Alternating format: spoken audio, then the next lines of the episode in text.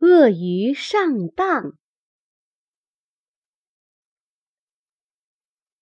一天，兔子和朋友狐狸在河边游逛，看见一只巨大的鳄鱼躺在岩石上晒太阳。鳄鱼说：“嗯，不是我夸口，我可是世界上最漂亮的动物。”狐狸不以为然地摇了摇头。我认识一个朋友，恐怕他就不同意这一点。说完，狐狸跑到兔子家，把鳄鱼的话告诉了他。兔子笑得三瓣嘴都合不拢了。狐狸老兄，明天你到河边来，我倒要瞧瞧鳄鱼到底怎样漂亮。第二天一大早，鳄鱼从冰冷的水里爬出来，四肢平展的躺在温暖的岩石上。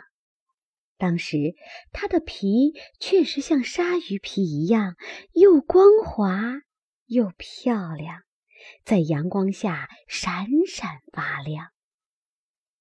狐狸和兔子来到河边，兔子捡起一块石头子扔了过去，正中。鳄鱼头顶，哪里飞来的核桃核？鳄鱼两只眼都睁开了。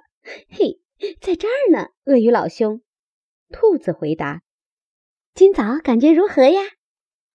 很好，鳄鱼说：“感觉不错。可是依我看，你躺在那坚硬的石头上，简直就是活受罪。”兔子说。不，对我来说这不算什么。鳄鱼并不在意，那是因为你根本不知道世界上还有更柔软的床铺。世上不会有比这更舒服的床了。鳄鱼很不服气，我就知道哪儿有，那床可太妙了，躺上去软颤颤的，刚要沉下去又弹了起来，一上一下的。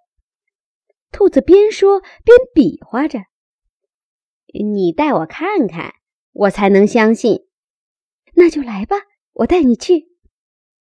狐狸躲在灌木丛的后边，看见兔子带着鳄鱼来到长满金雀花、鼠尾草的田野。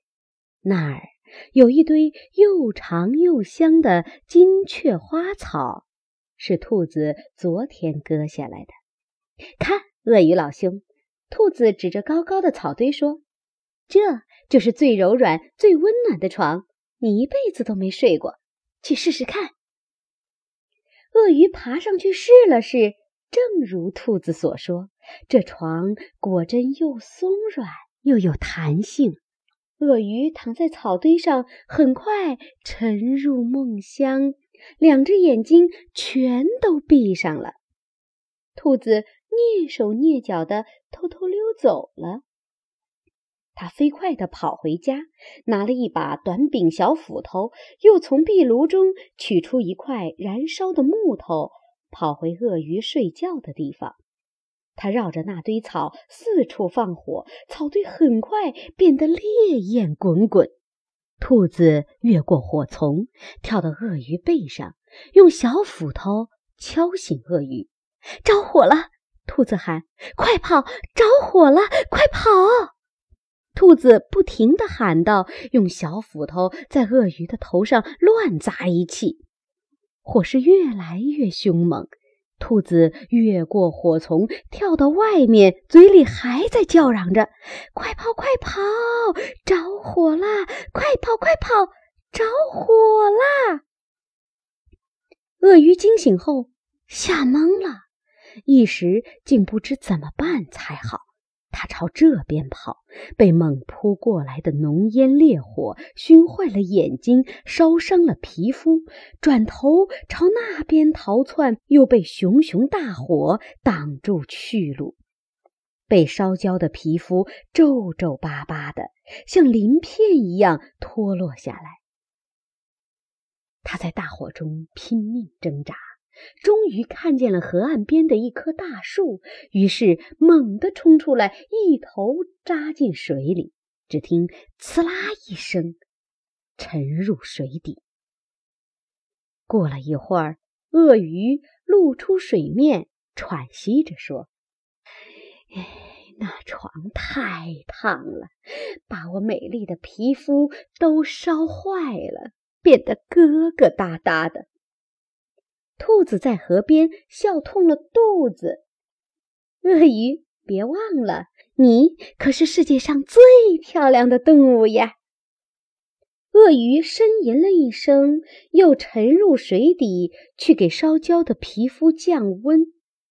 从那时起，所有的鳄鱼都长着粗糙多鳞的表皮，成了世界上最丑陋的动物。